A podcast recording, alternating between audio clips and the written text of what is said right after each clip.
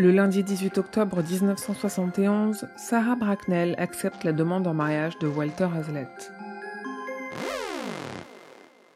Pourtant, Sarah Bracknell était promise à un autre. Mais Johnny Smith, son petit ami, est dans le coma depuis plus d'un an à la suite d'un accident, et rien ne laisse présager qu'il se réveillera un jour.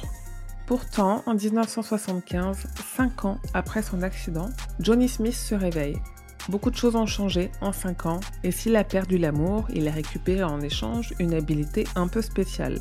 Quand Johnny touche une personne ou un objet, il est capable de lire leurs secrets. Il peut même voir le futur de certaines personnes avec qui il a un contact physique.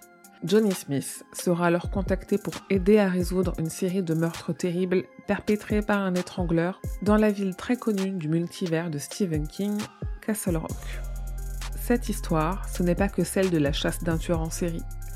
En parallèle, Johnny Smith tente d'empêcher l'élection de Greg Stilson, un candidat à la présidentielle dont il prédit que l'élection finira par déclencher un conflit nucléaire.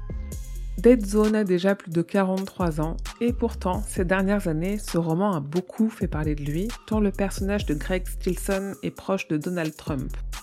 Si dans la fiction, Johnny Smith peut prédire l'avenir, on a pu découvrir que dans notre monde à nous, Stephen King écrit de façon tellement juste et avec un sens tellement aigu de l'observation que lui aussi est capable de prédire les heures les plus sombres de la vie politique et sociale américaine.